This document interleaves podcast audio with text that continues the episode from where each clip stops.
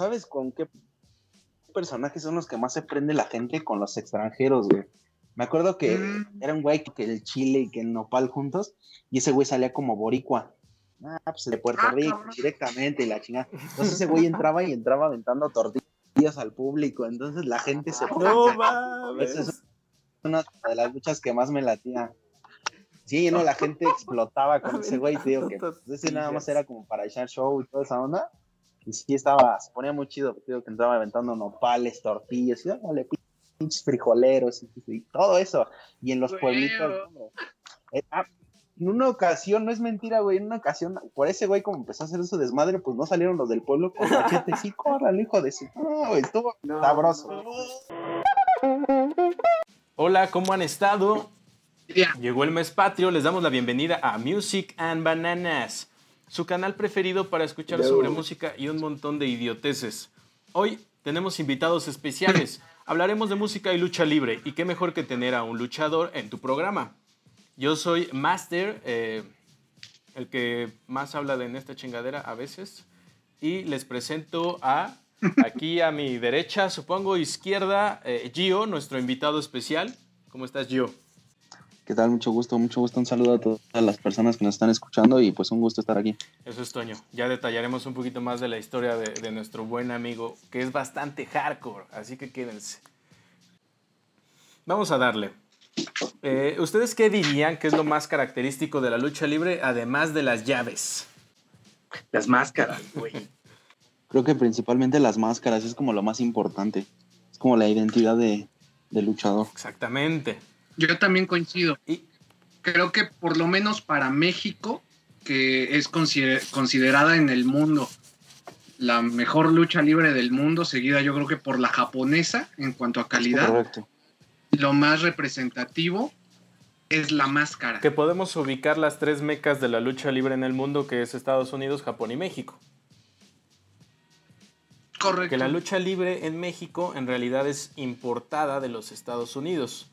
Eh, es en los años 30, eh, Sí. ya me quiero clavar, es en los años 30 cuando eh, Ciclón McKay llega a la Ciudad de México.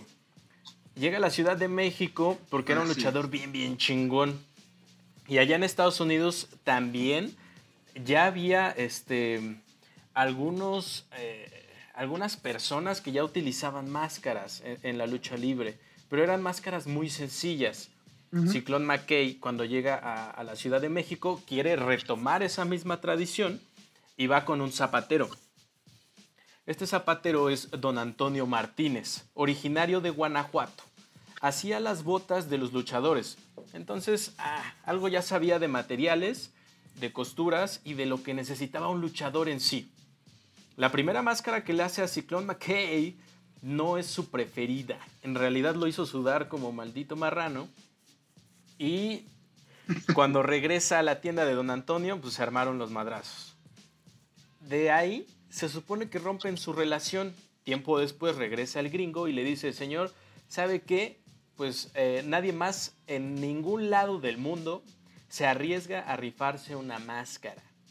Es usted el elegido, necesito seis. Eh, ¿Las va a hacer o qué onda? Don Antonio dice, órale, me fleto. Y es de ahí de donde salen las famosas 17 medidas que se deben de tomar a la cabeza, cuello y un montón de lugares para poder terminar completamente una máscara que quede como guante y que te deje respirar, te deje ver, te deje hacer... eh, o sea, la lucha libre es un deporte extremo, de mucha sudoración y donde necesitas tener un campo de visión eh, importante. Entonces, esa máscara era un reto. De ahí es que en 1935 se da el primer show, se presenta la primer máscara y bueno, todo lo demás es prácticamente historia. La máscara ha llegado a Japón o, o prácticamente a, a, los lugares más inhóspitos del planeta. Salacius, por ejemplo, tiene un gran ejemplo ahí en la crestomatía, si ustedes la quieren observar. ¿De quién es esa máscara, Salacius, para todo el público? De hecho, tengo varias, son tres minis, este, y esta grande es de las más famosas, yo creo que sí me atrevo a decir que mundialmente, junto con la del Santo, este, con la de Blue Demon, con la de Mil Máscaras, este, también la máscara Thor Wagner, este, especialmente la de Dr. Wagner Jr., este, es de las máscaras más representativas este, allá afuera de, México para el mundo. Entonces, cada, este, obviamente, Dr. Wagner Jr. viajó mucho, a, pero también a Japón. Entonces, pues ahí está la internacionalización, ¿no? Que, mencionaba Master Chimp. Y este, pues hablando también de, de Mil Máscaras, ¿no? Este, esta famosísima de el llamada el tiburón, ¿no? Que, este, es la onda, güey. Es, una joya. Aparte, se parece. Me recuerda hasta los taxis, güey, que existían antes en la Ciudad de México. Los cocodrilos. Ándal. El famosísimo cocodrilo. En palabras de mil máscaras, este, él se basa no en un tiburón como tal, se basa en el megalodón, el, el ya extinto megalodón, este, por, por, por lo que imponía, ¿no? Entonces, digamos que no es un tiburón cualquiera, güey, es un, es un megalodón, ¿no?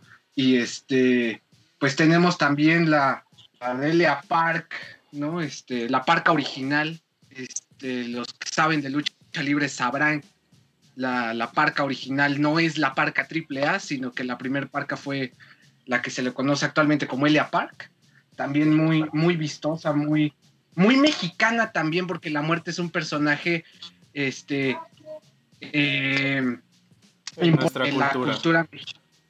Claro. Y finalmente, pues la de Mil Máscaras, la... La, más icónica, podríamos decir. La, más famosa, la más icónica, y tiene mucho significado, pareciera que no.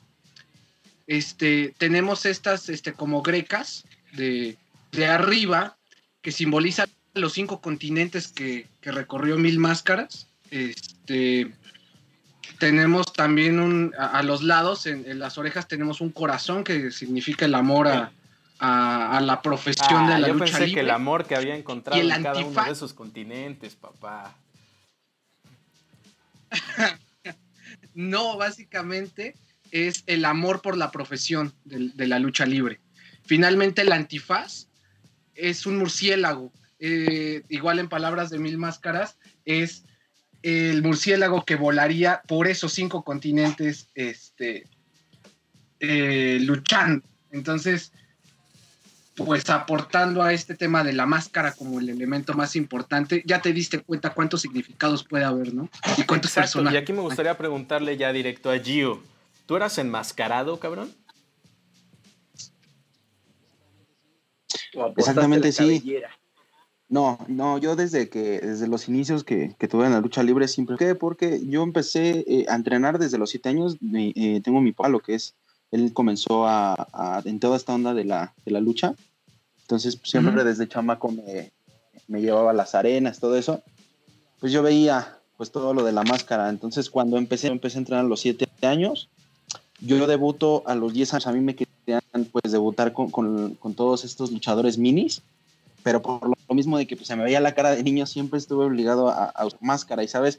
Me gustó porque, pues obviamente de ahí tú entras como, pues a la onda pasional de, diseñar tu ser un diseño, de, ver un dibujo que le agrego, entonces, pues cuando, cuando llegaba esa onda de poder diseñar alguna de todas las que, pues, que tuve, pues era una emoción, ¿no? Para poder, pues, diseñar tu propio, tu propia identidad, tu, pues, lo que te representaba dentro de la lucha libre.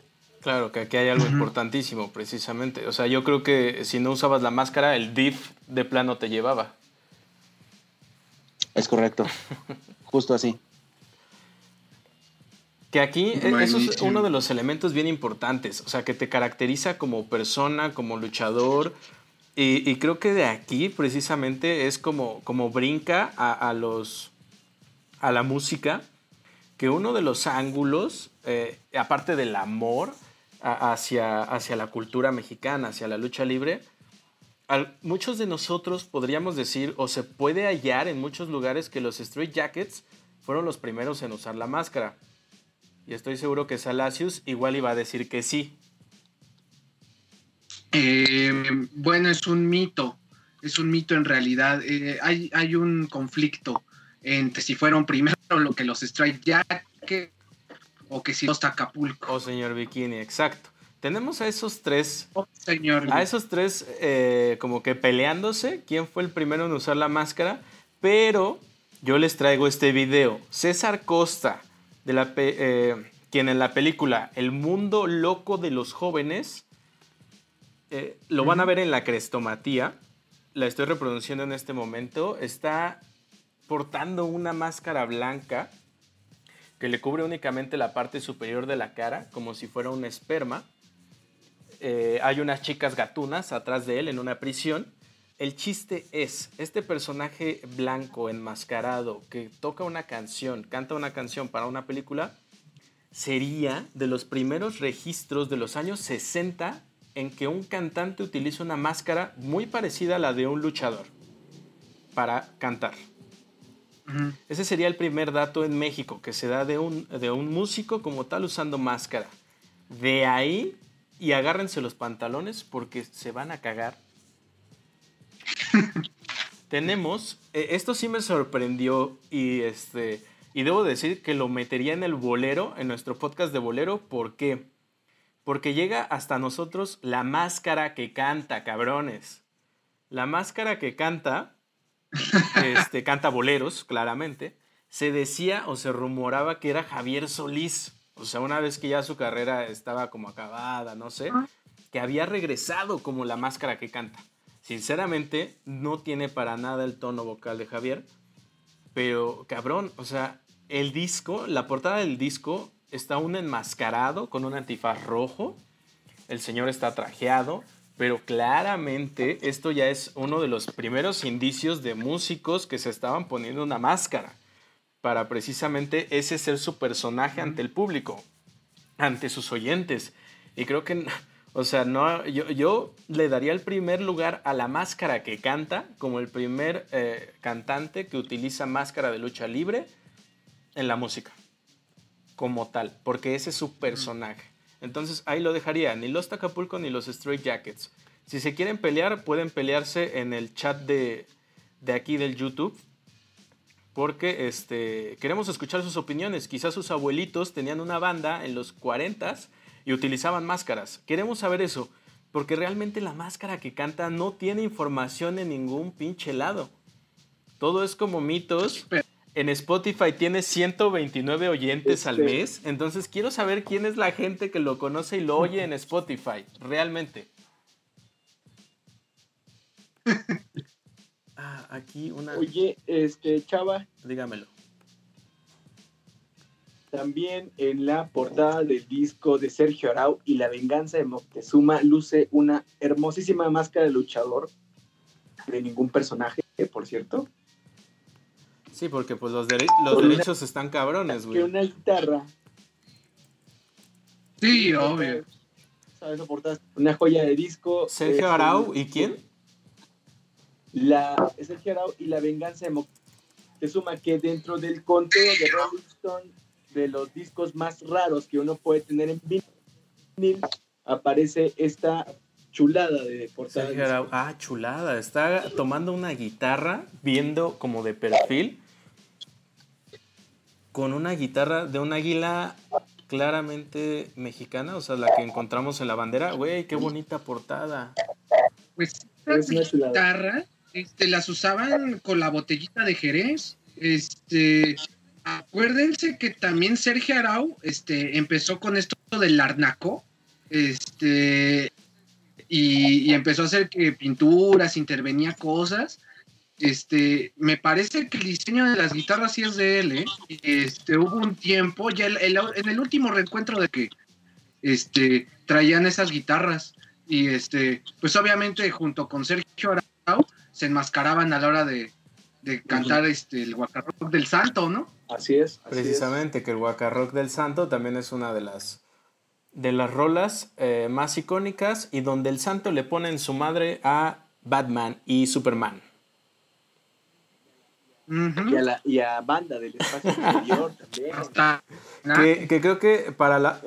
El santo no nada más era internacional, sino universal. Que para banda de otros países, porque nos escuchan en Estados Unidos, Colombia, eh, Chile, e, es necesario también decirles que aquí como mexicanos 100% este, creces teniendo en tu ADN la lucha libre. O sea, la lucha libre la, puedes, la podías ver en la televisión cada fin de semana. Actualmente no sé si siga. Pero no había mexicano que desconociera la lucha libre, o sea, al santo. Es, que también era una era ver una lucha épica entre el bien y el mal, este pedo de los técnicos contra los rudos. 100%. O sea, no nada más era ver luchar, sino que se decidía ahí el destino del universo, en, manos de quién Exacto, las grandes luchas épicas. Gio, nos podría decir, yo le preguntaría a Gio, a Gio si era técnico rudo. Pues la, la verdad es que siempre, ya dependiendo la, la función, el tipo de función que hubiera, y también el, si había compañeros que pues alcanzaran a cubrir como lo que se requería, ¿no? Entonces, pues la verdad es que era de los dos bandos como, como la lucha lo, lo fuera a requerir. Gio, ¿qué es lo que caracteriza? ¿Cómo, perdón? ¿Qué es lo que realmente los define como técnico? O sea, ¿qué te hace técnico y qué te hace rudo? Pues yo creo que pues tu forma de ser, ¿no? Tú, tú como, como eres eh, en tu vida personal, pues vas, vas como a elegir si eres rudo técnico, ¿sabes? Eh, pues eres como pues, más empático con la gente, todo eso, pues vas como más del lado eh, del lado técnico, si es como más, pues vale madre, ¿no? Tú sabes, ah, pues, sabes que me late más cuando rudo, como que ser gandalla, ¿no? Más, más que nada, pues básicamente eso es, es lo que es rudo. Es Porque como es el, que se lleva todas las mentadas de madre, ¿no?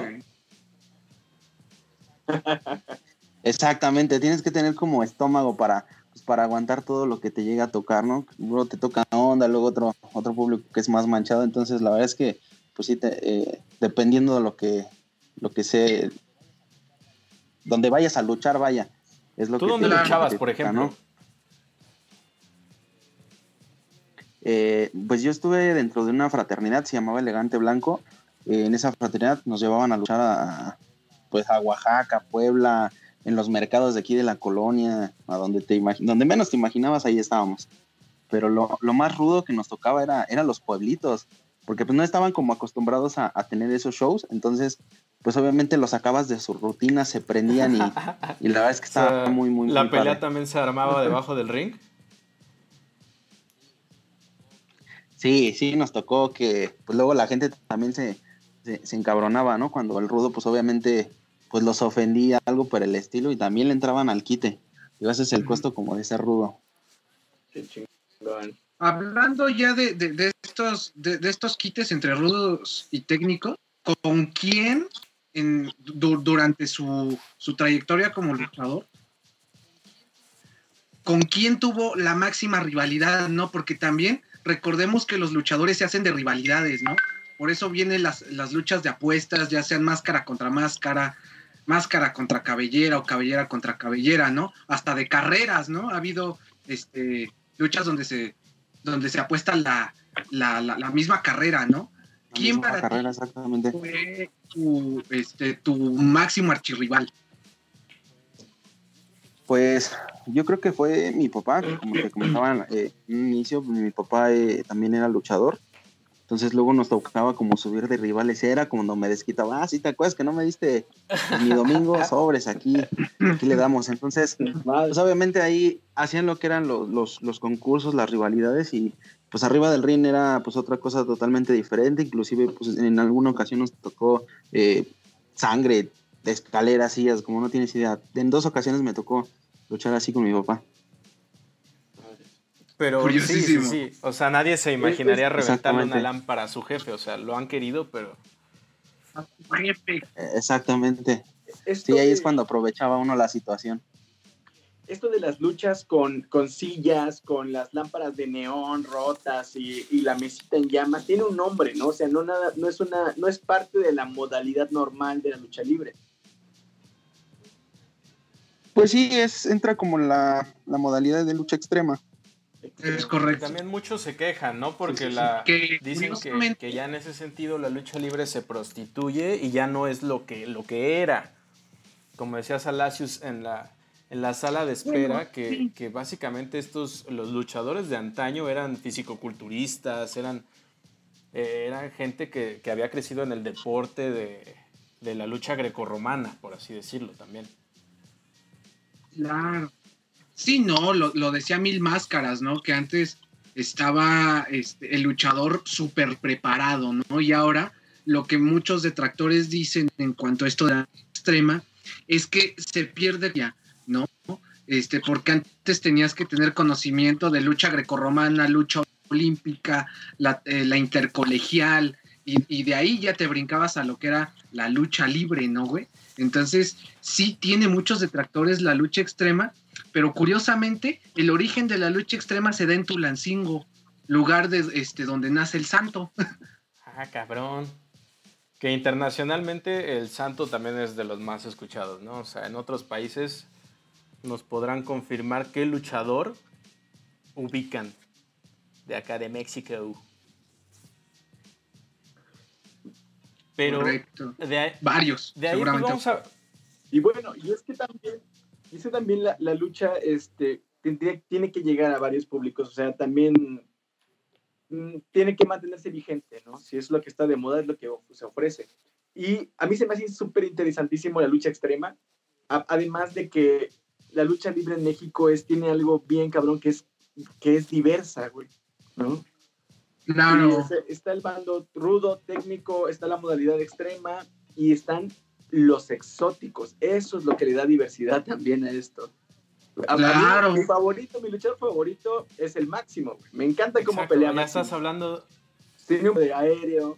Hablas de la inclusión 100%, güey. También mujeres, o sea, mujeres eh, que son muy respetadas dentro de la lucha libre. No, hombre, por supuesto, la misma Lola González, en la época de los 70s, 80s. Que ahorita las feminazis estarían este, completamente espantadísimas de que, de que le partieran el alma. Bueno, Wanda Sue sabe defenderse. Que de ahí me gustaría brincar a estas eh, películas super machistas de el, Santo y las Mujeres Vampiro, que por ahí también hay como algunas medias este, triple X, ahí si gustan indagarle. Este programa lo ven niños, así que no daré los nombres. Sí, de hecho sí hay tiene un, corte muy erótico, esa, ese tipo de películas, ¿no? El Santo contra las Mujeres Vampiro tenía un corte muy erótico. Lo mismo la película de Blue Demon contra los, este, las arañas espaciales y las invasoras. No, las invasoras, este, Blue Demon. Película contra las invasoras. imagínate esto, güey. Unas chicas extraterrestres a gogo bien, bien guapas, vienen, vienen a la Tierra en busca de hombres para reproducirse. La fantasía de quién fue. O sea, esa es la temática. O sea, ¿quién escribió esto? Quiero saber. Sí, buenísimo. Para demandarlo y hacer que quiten su película de toda la historia de la humanidad. Obvio no soy yo, ¿eh? Estoy... Esas no las pasan complementando, complementando un poco este, la información de Ayudante de Santos, la versión, entre comillas, este, erótica de este, la, se llama El vampiro y el sexo. Exactamente. Ese es el, título original. Y se dice que este, el santo se rehusó a usarla, entonces, eh, a hacerla, perdón. Eh, se dice que se utilizó un doble para, para, ah, para, para hacer la del vampiro y el sexo. Este, algunos dicen que sí la hizo el santo, otros dicen que no. Y otra cosa, este, para complementar esto, y es que es la única película del santo que tiene fondo de música de surf. Ok. Y aquí es donde yo digo que ya podemos ir dándole camino a este rollo de cómo, en, qué chingado momento se mezcla el surf con, la lucha libre, güey. Cuando la música se, se, amalgama con la lucha libre, ¿qué pasa ahí? Salacios tiene el dato, ¿no? Tengo una teoría. Eh, no, no sé si sea eh, exacto, pero bueno, es que meternos un poquito en lo que son este, algunas fechas, porque no sé si ustedes estén de acuerdo que eh, el inicio de esta, de esta relación, un punto de partida por el cual podríamos entrar, pues luchadores, ¿no? Este, en una pequeña línea del tiempo podríamos este, poner, bueno, saltarnos, mejor a 1949, cuando tenemos la primera aparición de, este, de un luchador no profesional En este caso se trataba de Wolf Rubinsky, este, que era boxeador, era actor y también hizo algunos papeles como luchador. Después se profesionaliza, pero en aquel entonces este, no era luchador profesional como tal. Eh, él sale en una película de Tintan que se llama No me defiendas, compadre, en el 49. Vamos a, la época, a, la década de los 50, que es cuando literal comienza ya el, cine de luchadores como tal.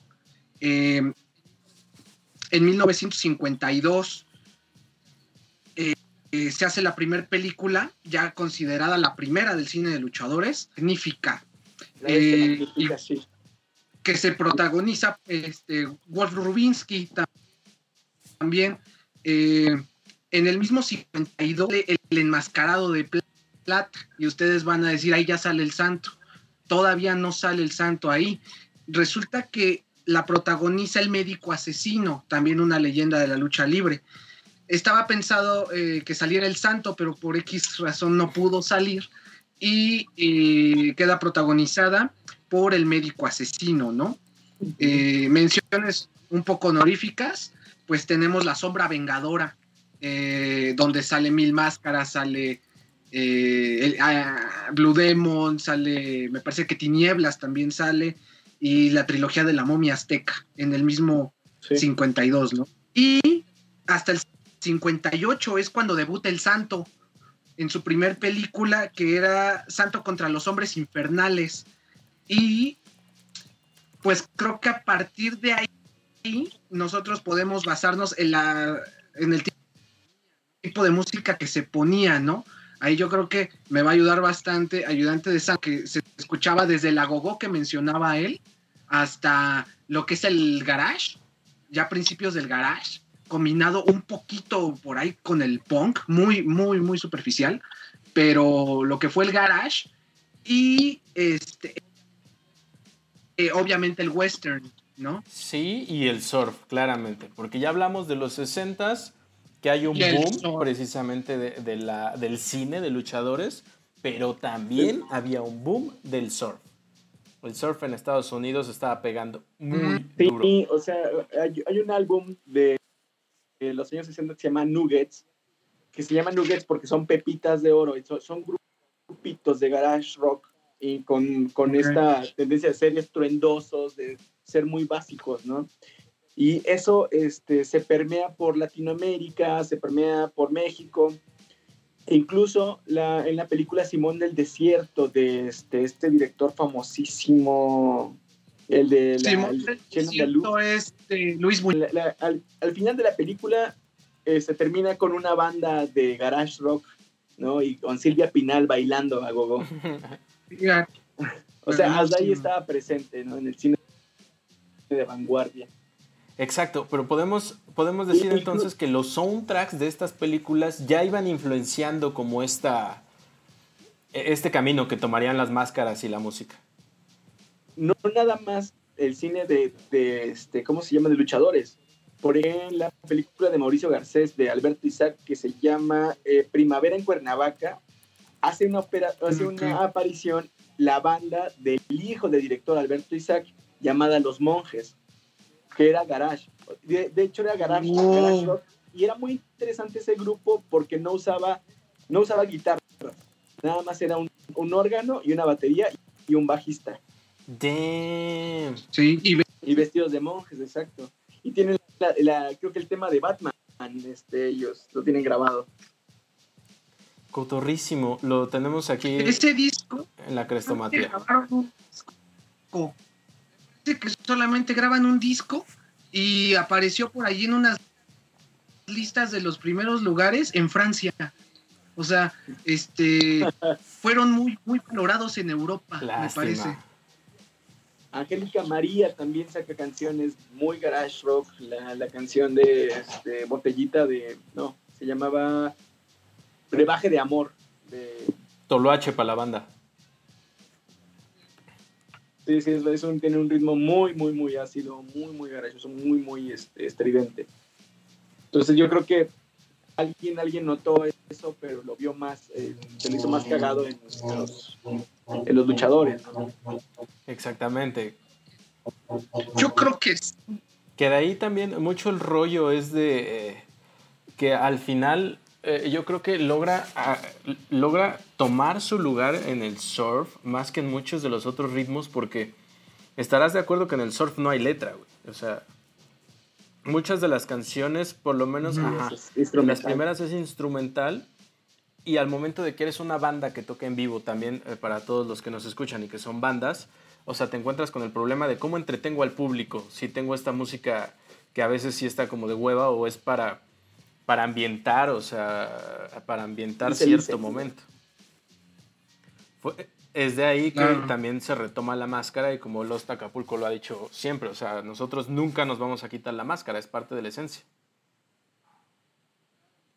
Claro. Y también a principios de los noventas existía un, no sé si siga surfeando, un surfista llamado Ángel Salinas de Cicatela, de Oaxaca, este cabrón. Y Le decían el este, surfo. Concursaba, concursaba en este surfeando con una máscara de luchador. Que lo podemos ver en el, en el disco de Señor Bikini. De surf, extremo. Le decían el surfo. Ángel Salinas cuando yo veo, por ejemplo, cuando me acerqué a este álbum, yo dije, oye, qué cagado, ¿no? Se disfrazaron de luchador y se metieron a la tabla. No, güey, es un surfeador luchador. Es real, es real. Sí, sí, sí. Entonces ya también anoten ese dato del surfeador luchador. Pero, a ver, antes de tomar más bandas, que nos cuente Gio, ¿qué tan importante, o sea, todos los que hayan visto la lucha libre, estarán de acuerdo que cuando sale un luchador, hay una canción que lo representa, que lo anuncia. ¿Qué tan importante es seleccionar tu canción? Gio. Pues la, verdad sí es importante porque, como comentaban, es como parte de, algo que identifica al personaje, ¿no? Eh, algo que tiene que hacer que la gente reconozca, que escuche la canción y diga, ah, este rol es de este güey, y pues, ¿cómo la elige un luchador? Pues obviamente ahí eh, tiene que elegirla en base a algo que le, que le llene, ¿no? Que le emocione, que le prenda. Pero obviamente sin cuidar la parte del, de, que del personaje, vaya. Entonces, obviamente, algo que, que represente, que, que, muestre la esencia del luchador, ¿no? Estamos, por ejemplo, hablamos de, de los luchadores estos que se empezaron a identificar como los payasos. Actualmente, ahorita, pues, antes eran los cocolores, ahorita estamos hablando que son los, los Circus, su, su, música con la, o su canción con la que entran, pues habla referente a eso, ¿no? Es un sonido de, un circo, todo eso. Por eso es importante eh, la, canción, ¿no? Algo que nos identifique, que identifique al personaje y que pues, la gente que al, escucharla, pues sepa a quién, se está, a quién están haciendo referencia. Que se agarra, creo, ¿no? Del, del, tema de Kiss, que igual se llama Psycho, Psycho Circus. Aquí, Kiss, representando. Por ejemplo, ¿qué rola traías tú? ¿Con qué rola salías? Eh, yo cuando empecé a luchar, yo empecé a, luchar a los 10 años, fue cuando debuté. Eh, estoy hablando que fue en el 2005. En ese, en ese tiempo empezaba el auge de la música electrónica aquí en, en el país. Había una canción que se llamaba Himno de DJ Tiesto pues esa rola me latía, yo decía, ¿sabes qué? Con esa me gusta salir, de hecho con esa canción fue con la que, con la que yo debuté. Cabrón, como dices, ¿no? O sea, el chiste es que te prenda para el show. Exactamente. Aparte, este, muchas veces la, la introducción para el luchador también es, es la presentación este, antes, obviamente antes de, de, llegar al ring, y como que preparas ahí un performance también, ¿no? ¿Tú tenías ahí algo, este, alguna eh, seña característica, algún momento, alguna seña este, que hacías a la hora de la presentación, yo?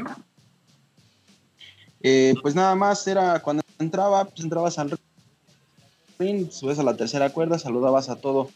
Eh, ahí era más un poquito más, más limitado. Toda la onda de los performance, pues fue más para la, para la lucha televisada, ¿no? Para darle más, más show.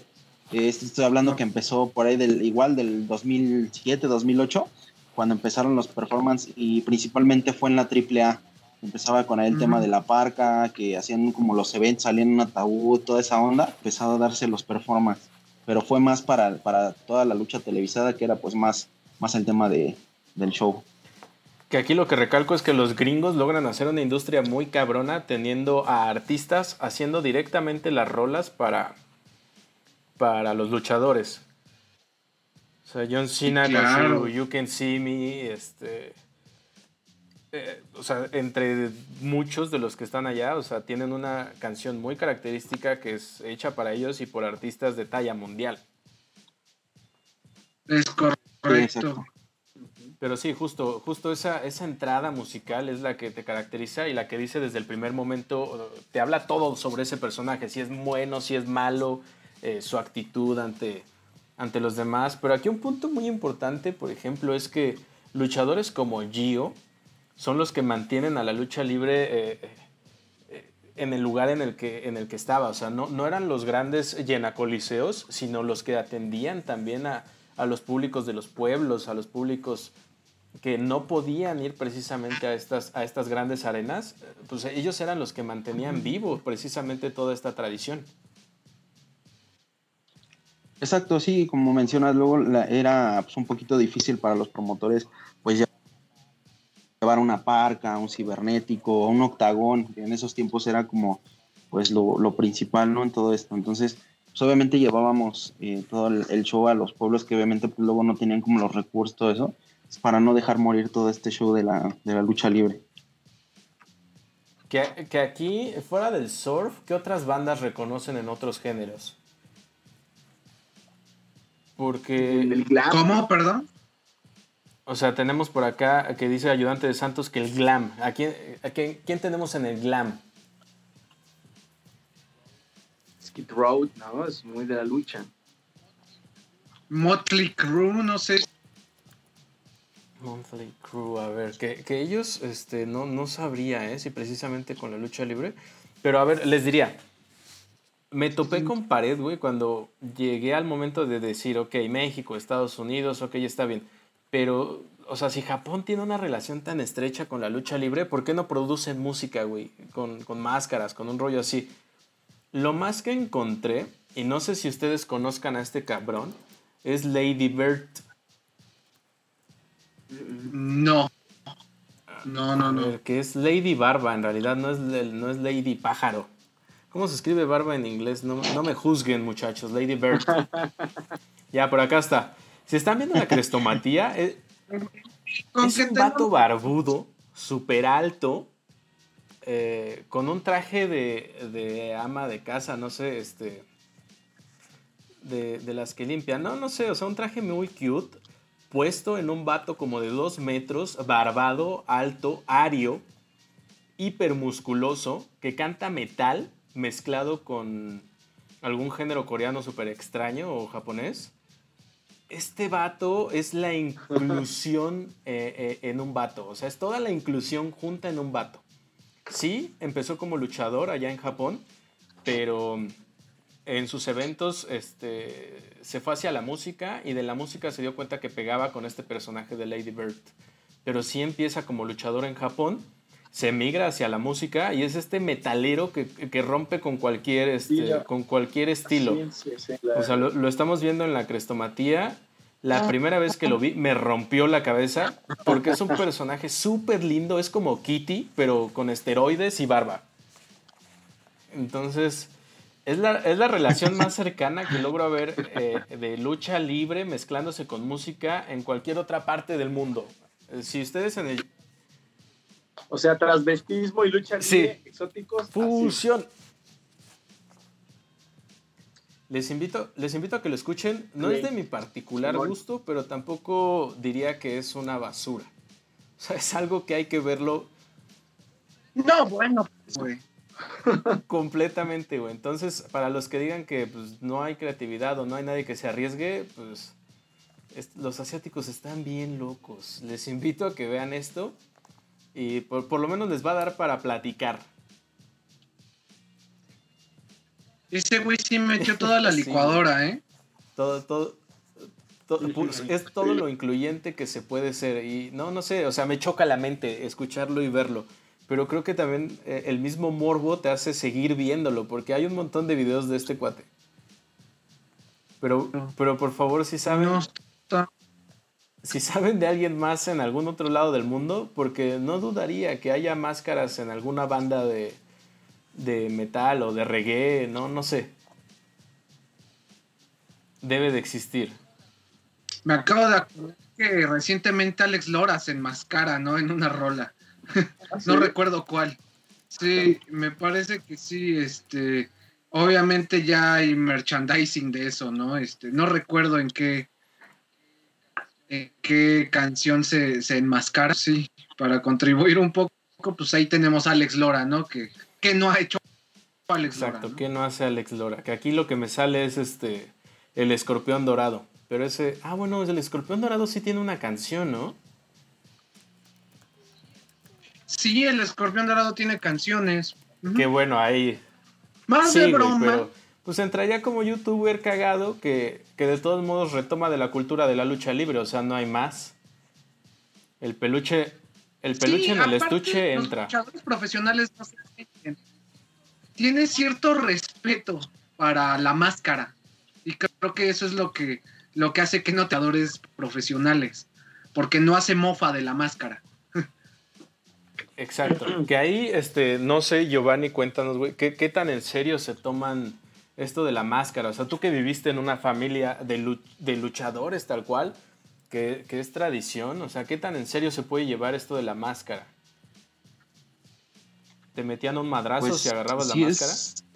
¿Que no era tuya? No, no, no tanto así, pero la verdad es que sí, sí se tenía que mantener el respeto hacia los compañeros con respecto a su máscara, porque te digo, como se ha mencionado, es una de las cosas más importantes de, del luchador y pues un claro ejemplo está que cuando un luchador pierde pues la máscara, pues muchas veces como que se empieza a pagar como su fama, por así decirlo. Hay otros luchadores que pues les conviene porque como que crecen. Entonces la verdad es que sí, es, es un respeto que se le tiene que tener a, a la máscara. O sea, no, no es no, no vas a encontrar a alguien que, pues, que le valga, ¿no? O sea, siempre es, es, lo más importante, es lo primordial. Y aquí una pregunta más morbosa, güey. ¿Qué tanto es real y qué tanto no es real la lucha libre? O sea, porque también siempre es una queja de, ah, es puras mentiritas, no se pegan de a de veras. Es un, ejercicio coreográfico. Sí, sí, claro, eso, eso, es, eso lo encuentras en todos lados. Mira, yo, yo, te lo voy a decir, te voy a ser sincero, no vamos a hablar sinceramente. La lucha, es eh, la lucha libre es un show, pero obviamente para poder dar ese show tú te tienes que preparar y como todo, o sea, puedes encontrar lesiones y pues obviamente para, para evitar eso tienes que saber caer, tienes que tener un entrenamiento pues que te lleva pues bastante tiempo, ¿no? No estamos hablando que vas a entrenar dos, tres meses, no, es, un, es algo que te lleva años de entrenamiento. Te digo, yo antes de debutar tuve que entrenar tres años, entonces pues sí, a pesar de que hay luchadores profesionales, así lleven 3, 4, 5, 10, 12, 15 años de experiencia, pues siguen eh, lesionando. Entonces, obviamente te digo, todo es, es, parte de un show, pero también pues es cuidar al compañero, ¿no? Y también, pues obviamente también hay rivalidades que, pues no, no les importa, ¿no? Y le dan con todo. Ahí está la lucha extrema, o sea, eso no te puedo decir que es algo falso. Porque, si hay sangre, güey. Pues obviamente es totalmente real. Es como, Exactamente. ¿de dónde sacan esa sangre? No, pues sí se parten su madre. Exactamente. Yo tengo una, una pregunta para, para Gio en, en cuestión esta de, este, de lo que mencionaba de el tiempo que, que, que le costó poder profesionalizarse de la lucha extrema, porque no es que te subas al ring y ya. Yo quisiera saber, en el momento en que en que a ti te dice esto, ya puedes ir engendrando tu personaje, si se le puede llamar de, cierta manera. No sé también qué, qué tan en serio se puedan a, llegar a tomar los personajes de la lucha extrema o si tengan cierta relevancia como en la lucha tradicional. Pero a ti en cuanto te dicen, ya estás listo, ¿cómo es que surge tu personaje? Si es que tenías este uno ya en la mente. No, cuando, cuando yo empecé a, luchar, te digo, yo empecé a entrar a los 7 años, a los 10 años fue cuando debuté, yo todavía no tenía definido un personaje, una máscara, una canción, yo no tenía definido nada. Eh, yo estaba entrenando con el profesor, se llamaba Rey Flama, bueno, se llama Rey Flama, Entonces, él cuando debutó, él igual debutó igual que yo, eh, muy chico, y salía con un nombre que se llamaba Baby Black. Obviamente por el tema de la, pues de la, pues la complexión, ¿no? Yo, yo me veía muy chaparrito al lado de todos pues, los mastodontes, ¿no? Yo, yo empecé a luchar con personas ya grandes, entonces el, el, personaje que yo tomé, la verdad es que sí le tuve mucho respeto porque pues ya traía historia. Y pues sí, es lo mismo que pasa con, con, los juniors, ¿no? O sea, para que alguien te dé un, su propio nombre y tú lo manejes como junior y le sigas dando pues historia al nombre, pues obviamente tienes que ganártelo y le tienes que tener mucho. Son unas bototas que llenar, ¿no? Sí, todo, toda una trayectoria que te apendejas y órale. Exactamente. Que si alguien de, de, los que nos están escuchando nunca ha vivido la lucha libre, yo los invitaría a que vayan a, a algún evento de este tipo porque te relajas. O sea, si te han recomendado si te han recomendado pastillas para dormir, sí, es, es una realidad. La pinche lucha libre. O sea, vas a, vas a sacar todo. O sea, ahí, ahí yo he llegado a aprender groserías. O sea, vengo de barrio fino, carnal, pero también ahí es como, ¿what? ¿Señora? ¿Señora de 70 años, usted está gritando eso? Diablo, señorita. ¿Qué modales? te des dos o tres mentadas al bendito Zacarías y duermes como. Tal cual, es todo un evento. Y si les preocupa, bueno, en la Ciudad de México, una vez que se libere, hay como tours ahí súper cuidados porque también las arenas no están en los mejores lugares. O sea, una de las. Una de las más llamativas está en Tepito, barrio fino. Claro. Que es donde clonan los perfumes y puedes encontrar un montón de cosas. Que por ahí también, este, ustedes recordarán una película eh, que creo que marcó tal cual a una generación, Matando Cabos. Mm, el Mascarita. El Mascarita también, eh, ambientado con surf. No sé exactamente si la canción es de Los Acapulco, pero hay una escena. ahí está. Hay una escena muy representativa donde va Mascarita de regreso o les va a ayudar. El chiste es que va en el carro y representa completamente eh, una película del santo. La, escena se convierte en blanco y negro, pelea contra algunas invasoras de no sé dónde, pero e, es uno de estos fragmentos de la cultura popular que tú puedes buscar. Porque Matando Cabos es una película prácticamente, o sea, no, no es vieja, es del 2000 y algo. Del nuevo, cine, mexicano y muy bien escrita. O sea, me atrevería a decir, creo que es la única que sacan estos güeyes que escriben estos, eh, estos Cristo. Christoph, ¿no? Que, que escriben y este... Se ha esperado la, la, segunda versión y ellos han dicho que es una basura y que por eso no la, no la han podido ni querido hacer la dos. Pero es un peliculón. Ya la estaban rodando, Estaba en hecho. 100%, pero pues hasta no ver, no creer. Que es muy esperado. O sea, si no has visto Matando Cabos, también te invitaría. O sea, está cagadísima. Pero estas... Y la canción de Acapulco que acompaña esa escena, que también es una parodia de este, cuando Vincent Vega en Pulp Fiction está eh, drogado. 100%, pero que se les, se les ha platicado, se les ha preguntado sobre la relación con Pulp Fiction y dicen que no. O sea, que no hay ninguna relación. Pero no sé, a mí no me engañan. O sea, se, se siente mucho, güey, la, o sea, la forma de escribir el guion, no sé. Por lo menos en el inconsciente pienso que estaban, estaban pensando en Pulp Fiction. Sí, la canción se llama. Acapulco. Los Acapulco Vampiro. Que creo que son, los consideraría como... También hay otra, hay otra hay otra rolita también de Los Acapulco, secuencia donde eh, Mascarita les parte su, ah, precisamente le parte su madre a Joaquín Cosés en sus coma cantina y, se arma la madriza, ¿no? Este, ahí también sale una canción de Los Acapulco que se llama Mascarita. ahí, si la quieren escuchar, está en nuestra, nuestra playlist oficial. Del álbum 4 ¿no? Con Miligrama, Y Nacho Disaster todavía estaba en los Y que yo creo que no hay mejor forma de decirlo que, que, de, esa, de esa forma que lo hicieron, discúlpenme, pero tal cual están escribiendo en, las letras de la historia que el surf y el cine y la lucha libre están unidos para siempre. O sea, es el género de la lucha libre, por lo menos en México, porque te irás a Hawái y en Hawái el surf representa completamente algo distinto. Claro. Pero, a ver, suéltame bandas para la banda. Los Tacapulco, Señor Bikini. Los elásticos. Los elásticos, cabrón. ¿Cómo no, los habíamos tocado? Muy infravalorados. Muy infravalorados. Hasta Western. Eh, sí, buenísimos, pero de las peores portadas de. muy, muy. Ah, es el diseñador. Sí, estoy completamente de acuerdo. Sus, portadas, no.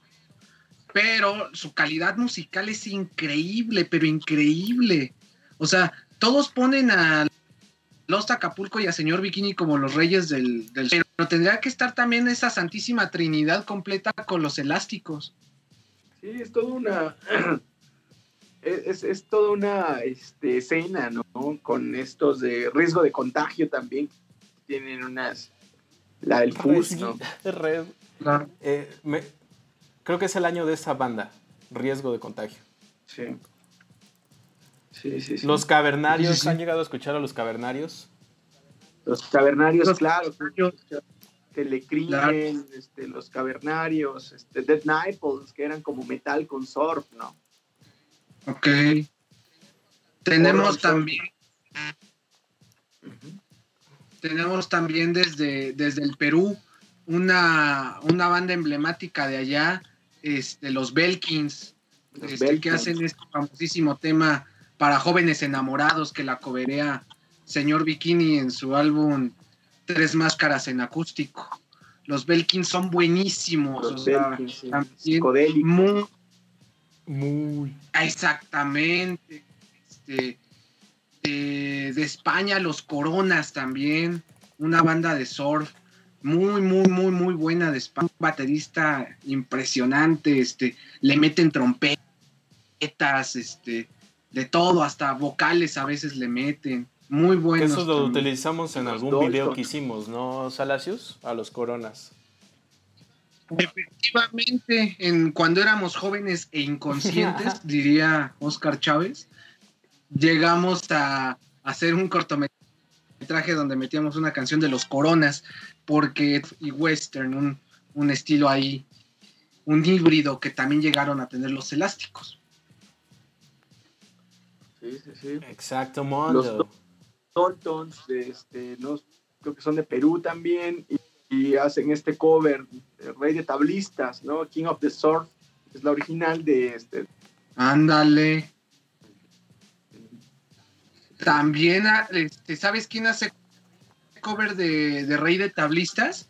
Pero eso ya es Garage Punk, pero también de, la escena allá en, Europa, Wowie los Sarks. Una bandota de, Garage Punk. Esa sí se la recomiendo 100%. Garantizado. sello de Salacius. Sí, el sello de Salacius. Tienen ese tequilito tenebroso. Sí, bastante, bastante, bastante. ¿Pero estarán en la playlist? sí. Claro que está en la, la playlist. Tenemos ahí tres rolitas sabrosas para, para que se pongan a, a, surfear. Que aquí un recordatorio que les quiero hacer es, estamos en Spotify, lo podrás escuchar completo este capítulo. También estamos en Mixcloud, donde sí podrás escuchar este podcast con música. Ya, atendimos su reclamo. Vamos a poder musicalizar todas las bandas que ustedes escucharon hoy y muchas, muchas más. Así que si ustedes quieren escuchar este desmadre con música, vayan a Mixcloud. Y cada 15 días nos vemos por aquí. Quedan 5 minutitos, así que este, vamos a aprovechar el tiempo. ¿Alguna pregunta que le quieran hacer a nuestro invitado especial? ¿Qué, te depara el, el futuro de Sinceramente yo me retiré por, temas pues escolares, toda esa onda. Eh, entonces, la verdad, yo ya no, yo ya no seguí, pero tengo, tengo conocidos por parte de mi papá eh, que sí siguen directamente en la lucha libre. Estamos hablando que, pues, eh, Drone, el Monster, todos ellos. Entonces, pues digo, todavía hay conocidos, familia, luchística, toda esa onda. Pero yo personalmente me retiré hace, digo, aproximadamente siete años. ¿Aún de Javaro? ¿Crees que aún es un. aún es rentable la lucha libre? Mm, yo creo que para las televisoras, estamos hablando de Consejo Mundial AAA, yo creo que sí, pero todos los que son luchadores independientes, yo creo que pues sí le batallan un poquito, ¿no? Para buscar un lugar dentro de esas empresas. Y digo, obviamente, pues sí, yo creo que sigue dejando, pero no como antes, ¿sale? Porque yo creo que el auge de la lucha libre, pues empezó a, cambiar un poquito. Ah, sí, después de, de los 60, ¿no? Que, que, está el pico y que, bueno, la lucha libre se, se conocía en todo el mundo. O sea, verdaderas leyendas de aquí como Mil Máscaras en Japón es completamente respetado. Es un samurái. Está Sí, sí, bastante. exactamente, es uno de los luchadores más cotizados allá en, en, Japón. Cobra millones solo por una sola firma, ¿no? Y, y Salacius, a ver, eh, te noto muy contemplativo, ya, ya suelta esa pregunta para, para Gio, no lo pienses más. no, me las, me, las, ganaron completamente. Este, yo, yo más que nada, yo quisiera concluir con, con algunos puntos que, eh, que me faltaron, pero es ahorita, ahorita lo guardamos con mucho gusto para toda la... Ok, pues mira, yo doy por cerrado, acabé con, mis temas por hoy, pero da, da para un montón y por favor, este, retroalimenten la, máscara que canta, necesito información de la máscara que canta. Eh, Requerimos. Cabrón, es una leyenda. Y si puedo conseguir un vinil, si alguien de ustedes tiene un vinil de la máscara que canta, quiero esos boleros. Eh, hasta, hasta ahí lo dejo. Ah, gracias, por, gracias por sintonizarnos como cada domingo. Se despide Master. Cedo la palabra a Ayudante de Santos. Hasta pronto amigos, gracias por acompañarnos. Este, estuvo muy inactivo el chat, me preocupa eso, no sé ustedes. Gio, gracias por acompañarnos, estuvo chingón saber un poquito más de lucha libre, sobre tu experiencia, ¿no? Qué lástima que ya no puedas seguir en ese en ese camino del guerrero. Pero pues igual termina la pandemia, igual vamos, estaría chingón disfrutar de la lucha libre con alguien que sabe más que cosas. Entonces, pues yo te agradezco. Sí. Y, este, y, extiendo la invitación. Pues esperen la peda Music and Bananas con todos los invitados que, que han estado en los programas. Va a haber degenere, va a haber degenere, se promete el degenere. Bastante, bastante, bastante. Que aquí, este, Gio, algunas palabras que nos quieras compartir. Eh, pues más que nada, muchas gracias por la invitación. Eh, pues espero que les haya funcionado lo poquito mucho que pude aportar aquí. La verdad es que pues es un gusto poder compartir, que haya todavía gente que, pues, que le gusta toda esta onda, ¿no? De la lucha libre, que no la dejen morir. Mi hermano, es que nadie, nadie mejor podía hablar de lucha libre. En efecto. Y bueno, Salacius. claro, gracias, gracias. Este, pues ciérrala, papito. Te, aventamos este balón. Ah, hombre, pues muchas gracias. Este, me voy a ir rapidísimo porque si no esto, esto se hace una novela completamente. Yo primeramente quiero agradecer muchísimo a, a Gio también por compartirnos sus experiencias sus conocimientos y pues su historia, ¿no? Porque detrás de cada luchador hay una vida bien interesante, ¿no? Y ahorita aspecto de los luchadores independientes, que creo que son los que más le pican piedra, ¿no? Porque eh, gente de AAA, de Consejo Mundial, creo que este, ya lucharon para llegar allá, ¿no? Y no precisamente arriba del ring, este, lucharon con, su propia vida, ¿no? Con, sus propias dificultades y luchadores como Gio y, como muchísimos luchadores independientes, este, extremos y no extremos, pues, pues son, este, son, son pueblo, ¿no? A fin de cuentas, también son pueblo y son nuestros héroes que aunque ya, ya, ya, vayamos a rasgar los 30 casi, casi, pero aunque fuéramos niños o fuéramos grandes, siempre va a ser como un placer este, poder disfrutar de la lucha libre en todas sus modalidades y en todos los países, ¿no? Yo agradezco mucho a Gio por, por estar aquí con nosotros. Este, aprovecho también para felicitar a, este, a mi querida Ana Rivero por su cumpleaños. Ayer fue su cumpleaños. Le mando un abrazote y un besote.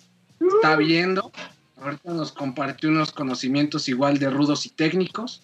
Y pues ahí está, un saludote para ella. Y concluir, concluir este, dedicando nuestro podcast para, eh, en primera, una leyenda que este, tiene pocos días que falleció, que es este, el Mucha Crema Gaitán, presentador del Consejo Mundial de Lucha Libre, que fue una voz muy identificable, muy, muy épica para este, los seguidores de la lucha libre. Este, le dedico este programa y pues también a, la perrota mayor que se nos fue anoche, este, la Geras de Praderas, se lo dedicamos también, que en paz descanse. Y pues concluyo ahora sí con, con una famosa frase, ¿no? Ya saben que yo concluyo con frases. Este, les quiero leer que hay amor, hay hombres que luchan un día y son buenos hay hombres que luchan un año y son mejores. Hay quienes luchan muchos años y son muy buenos. Pero hay quienes luchan todos los domingos. Esos son los chidos. Botellita de Jerez, el guacarro compañía. No hay mejor forma de cerrar. Eh, ya nos dio la hora, así que bye bye.